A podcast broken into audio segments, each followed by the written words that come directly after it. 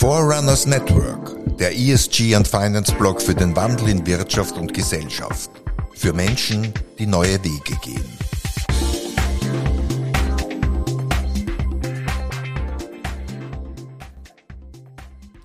Herzlich willkommen beim Podcast von Forerunners Network.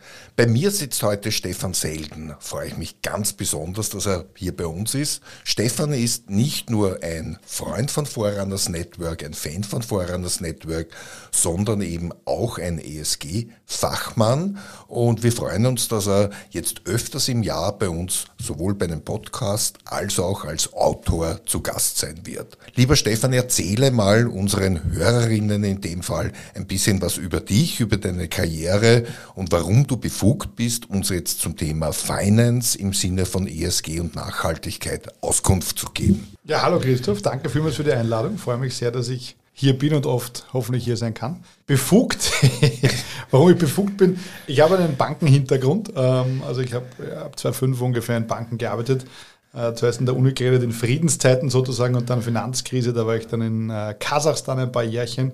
Da die Bank Austria eine schwierige Tochter, äh, für die ich gearbeitet habe. Bin dann in die Hypoalpe Adria, als sie verstaatlicht wurde. Habe dort ein paar Jährchen gearbeitet, war dann kurz Risikovorstand von dem, was als Positives dort übergeblieben ist und mache seitdem Bankenberatung im äh, weiteren Sinne, vor allem immer was mit Kredit zu tun hat und hauptsächlich was mit Unternehmenskrediten zu tun hat und die letzten zweieinhalb Jahre sehr stark im ESG-Bereich. Äh, ob mich das befugt, ist die Frage, aber nachdem ESG in der Breite doch ein neueres Thema ist, glaube ich, kann ich ein, zwei Sachen dazu sagen. Du nimmst dir jetzt natürlich eine Frage von meinem äh, Zettel vorne weg. Ja? Warum arbeitest du jetzt im ESG-Bereich? Es scheint äh, eine Welle zu sein, aber was macht ein Banker mit dem Thema Environment Social Governance? Na, wenn man jetzt mit äh, Nachhaltigkeitsberatern, mit eingesessenen Nachhaltigkeitsberatern redet, die sagen, dass jetzt äh, viele Banker zu ihnen kommen und sagen, sie wollen aber was mit Nachhaltigkeit machen und die sagen halt, das ist nett, aber du kannst halt noch nichts an Nachhaltigkeit. Ähm, äh, einige steigen aber um, es ist ein bisschen der Wunsch, glaube ich, also bei mir zumindest ist es auch der Wunsch, das, was ich gelernt habe, mit dem zu verbinden, wo ich glaube, wo man jetzt Zeit investieren sollte, einfach weil es ein Generationenthema ist und irgendwie ist es doch schön, wenn man das, was man eh schon kann oder halbwegs kann, äh, mit etwas verbindet, wo man glaubt, dass es auch wirklich einen, einen, Sinn hat und das sehe ich bei der Nachhaltigkeit absolut so. Und nebenbei ist natürlich jetzt schön, dass das jetzt so ein breiter Trend ist, der also in den Banken wirklich Relevanz hat. Mhm. Kommen wir vielleicht noch dazu. Ähm, damit ist es schön, in dem Bereich zu arbeiten. Deswegen habe ich mich jetzt in den letzten zwei, zweieinhalb Jahren bemüht, äh, da tiefer hineinzukommen und jetzt doch einige Sachen da gemacht, wo ich ein bisschen was aus dem Nähkästchen plaudern kann. Warum muss jetzt prinzipiell die Finanzwirtschaft das Thema ESG und Nachhaltigkeit ernster nehmen als zuvor?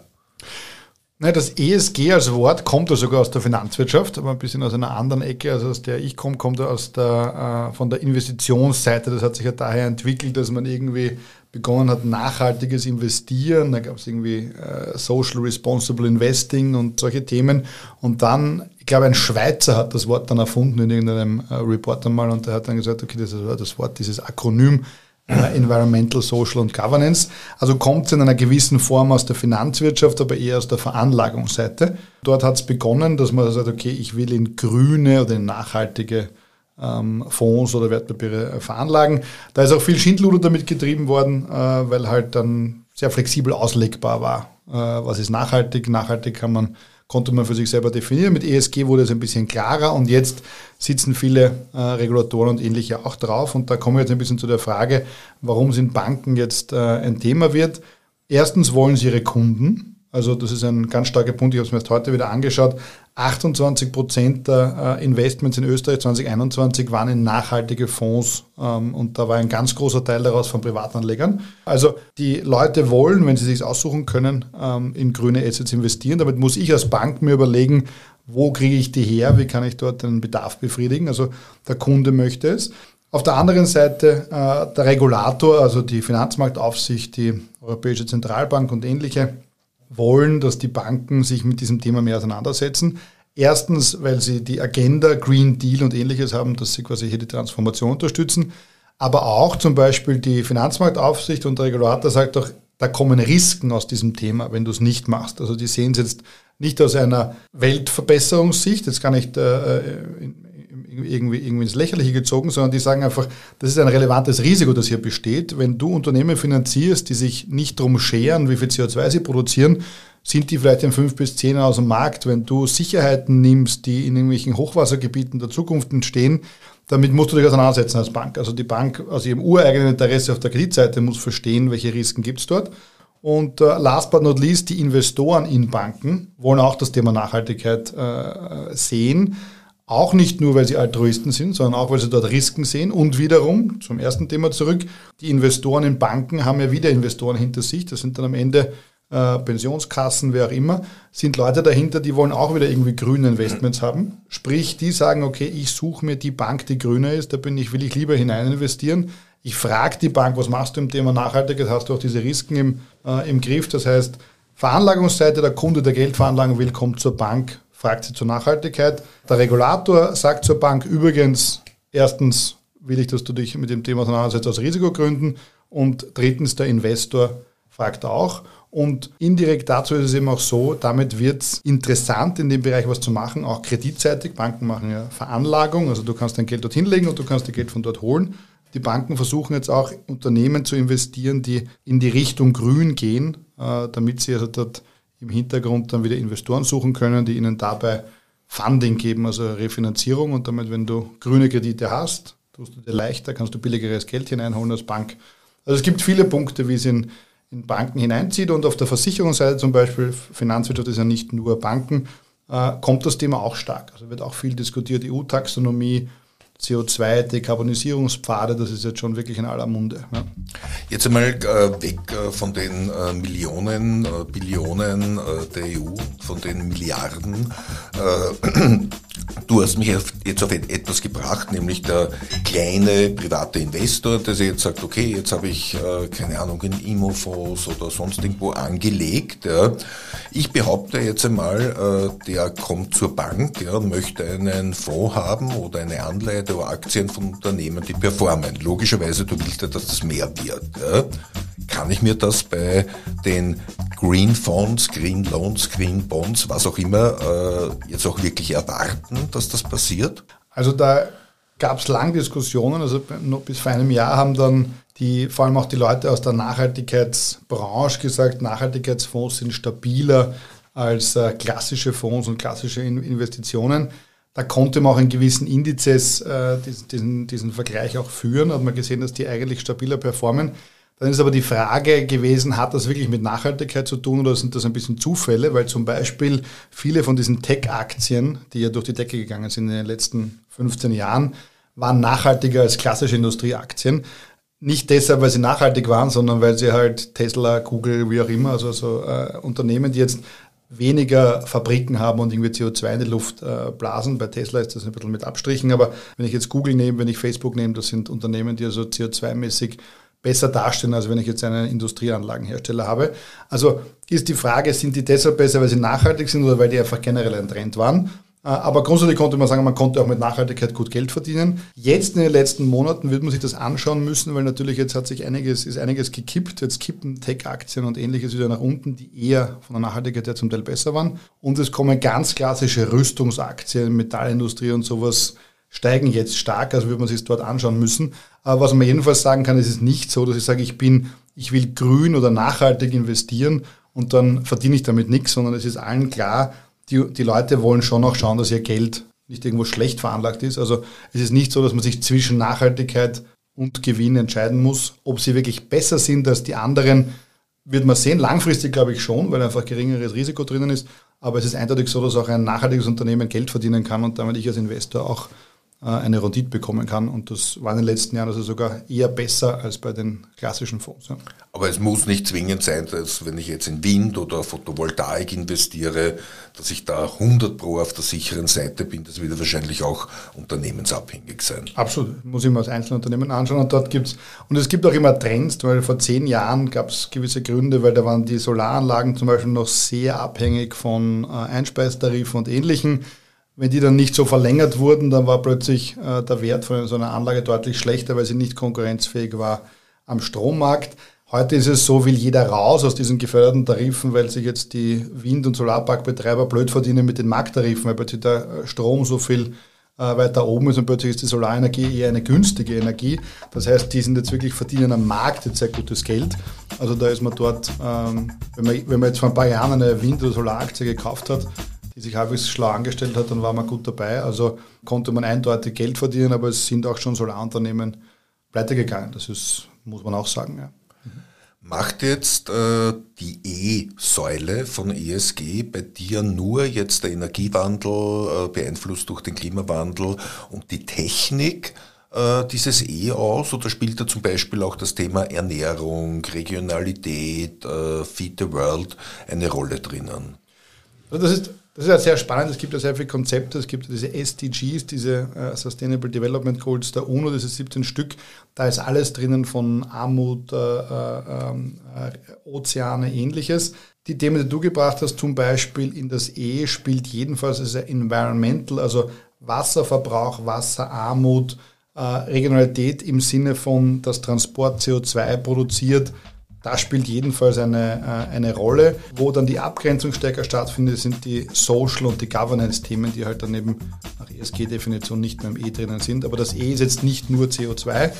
CO2 ist ein großer Treiber davon, äh, aber Themen wie Abfallwirtschaft, Themen wie ähm, Wasserverbrauch, Grundwasser, solche Themen sind alles Environmental-Themen. Und ein ganz großes ist die Biodiversität die irgendwie kommen wird, die also, äh, also die gibt es jetzt schon natürlich als Thema, die aber in der Taxonomie irgendwie jetzt auch bald das Klimaziel kommen wird, die fällt auch unter das E. Ja.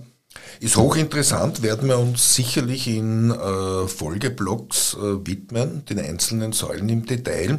Wir wollen ja heute auch ein bisschen so ESG-Kunde äh, betreiben, aus Sicht der Finanz, aus Sicht äh, äh, eines Menschen, der aus der Geldwirtschaft kommt. Wie schaut es eigentlich aus mit den äh, Säulen Social and Governance, also Soziales? Ja? Und äh, Governance übersetze ich jetzt als Führung und Transparenz. Sind das Orchideenthemen, jetzt einmal auf Österreich bezogen, ja, die man halt auch wie früher in den Nachhaltigkeitsberichten so, so als äh, Feigenblatt nimmt? Oder hat das tatsächlich auch einen Impact auf künftige Kreditvergaben an deine Firma, dein Vorhaben? Also ich persönlich finde beides sehr wichtig.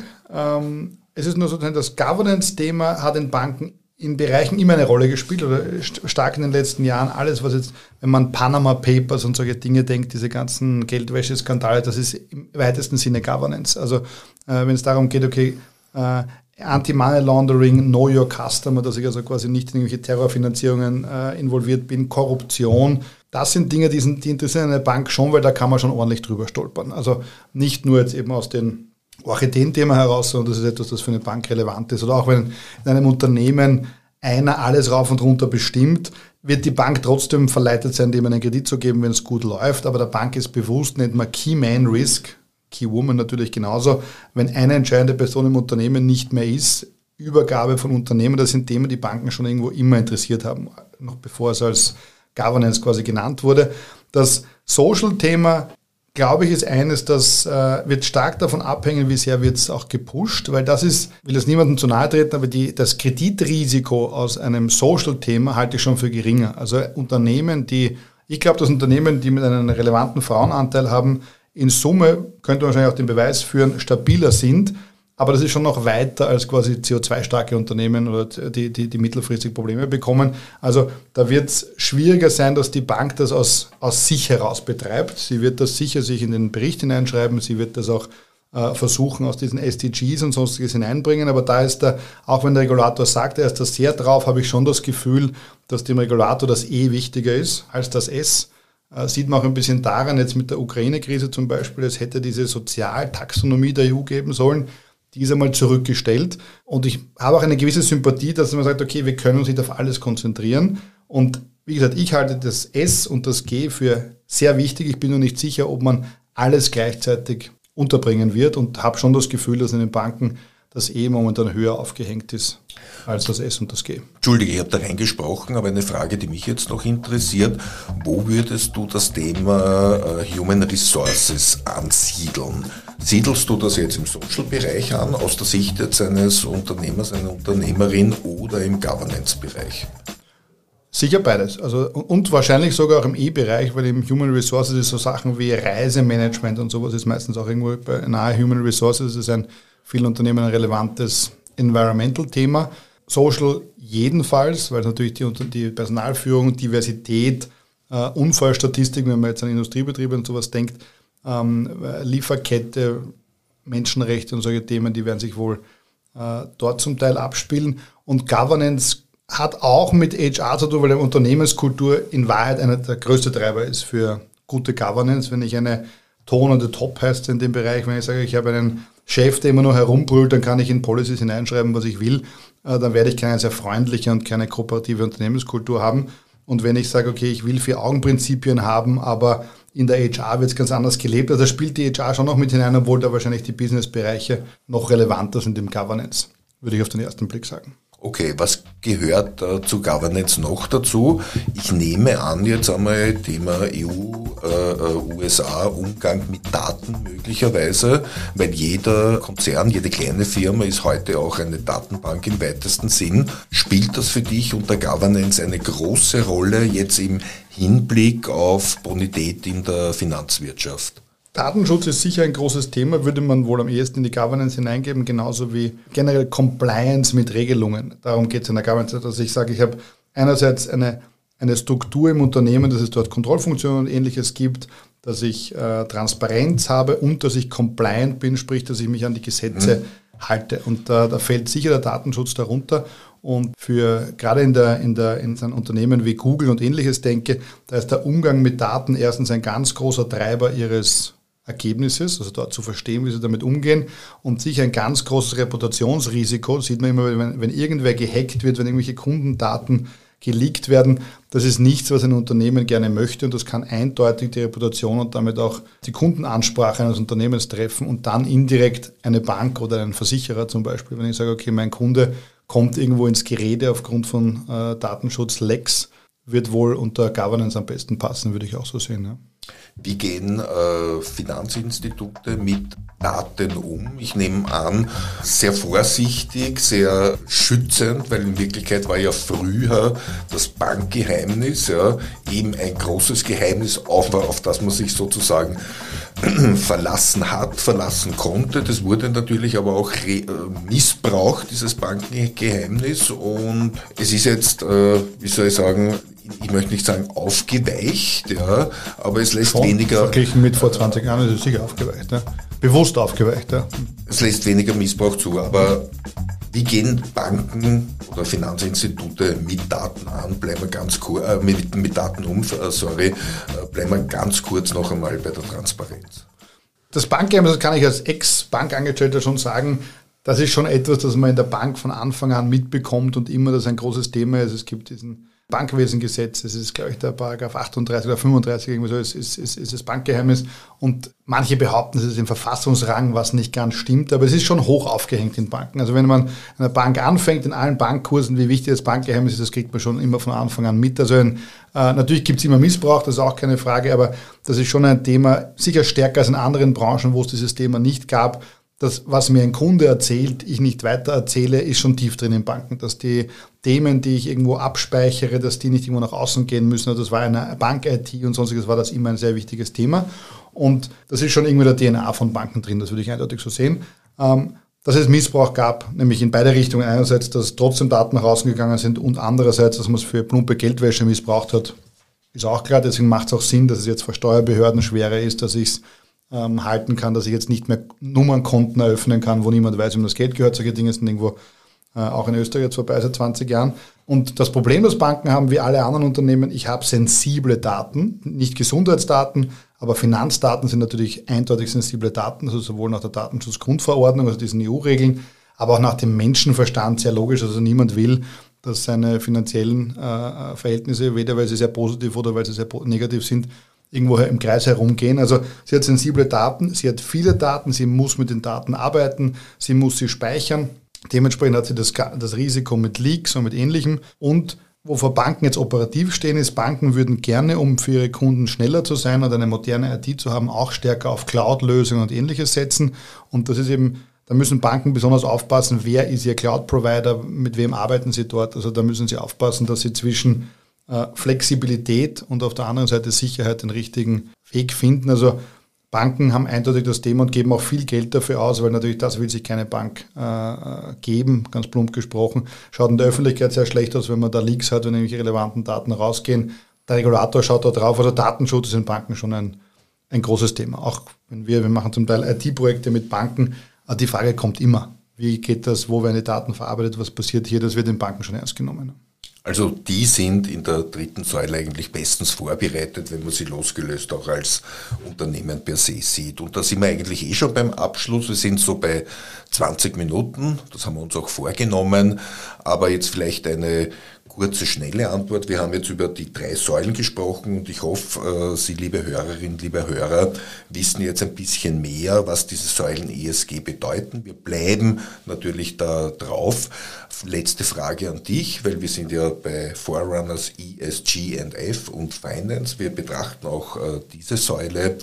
Wie gut sind die Banken auf ESG oder auf SDG, du hast das vorher erwähnt, äh, eingestellt und vorbereitet. Würdest du das jetzt auf einer Skala von 1 bis 10 sagen? Wie sind die österreichischen Banken darauf eingestellt, vorbereitet? Wo werden sie in zwei, drei Jahren sein? Also ich würde sagen, wenn ich sage, Banken im eigenen Betrieb ganz gut, da würde ich ihnen eine 8 oder sowas geben. Da sind sie also sowohl was Governance, Social wahrscheinlich noch am schwächsten, aber auch ganz okay, wenn ich das vergleiche mit anderen Unternehmen und Environmental ganz okay. Wo sie noch viel Aufholbedarf haben, ist bei ihrem Portfolio zu verstehen, was spielt, spielt sich bei meinen Kunden ab, äh, wie viel CO2 finanziere ich eigentlich so. Das ist etwas, da würde ich ihnen eine 3 geben. Aber nicht, dass ich sage, die Banken äh, sind jetzt katastrophal schlecht, sondern das ist einfach das ist ein ziemlich neues Thema, da ist noch ein Weg zu gehen. Wenn ich die Banken ins Verhältnis zu anderen Industrien stellen würde, würde ich sagen, sie sind bisschen hinter führenden Industrieunternehmen, aber sind da gut im Rennen. Aber da ist noch, also Banken müssen die nächsten zehn Jahre viel machen in dem Bereich, weil einfach in dem Thema viel Neues gekommen ist. Ja. Okay. War einmal eine schöne Einführung. Stefan, ich bedanke mich bei dir. Bin schon neugierig, was wir dann als nächstes Mal machen. Wahrscheinlich einer der drei Säulen im Detail beobachten. Danke auf jeden Fall, dass du bei Forerunners gewesen bist. Danke für das Interview. Vielen Dank, Christoph, hat mir sehr Spaß gemacht.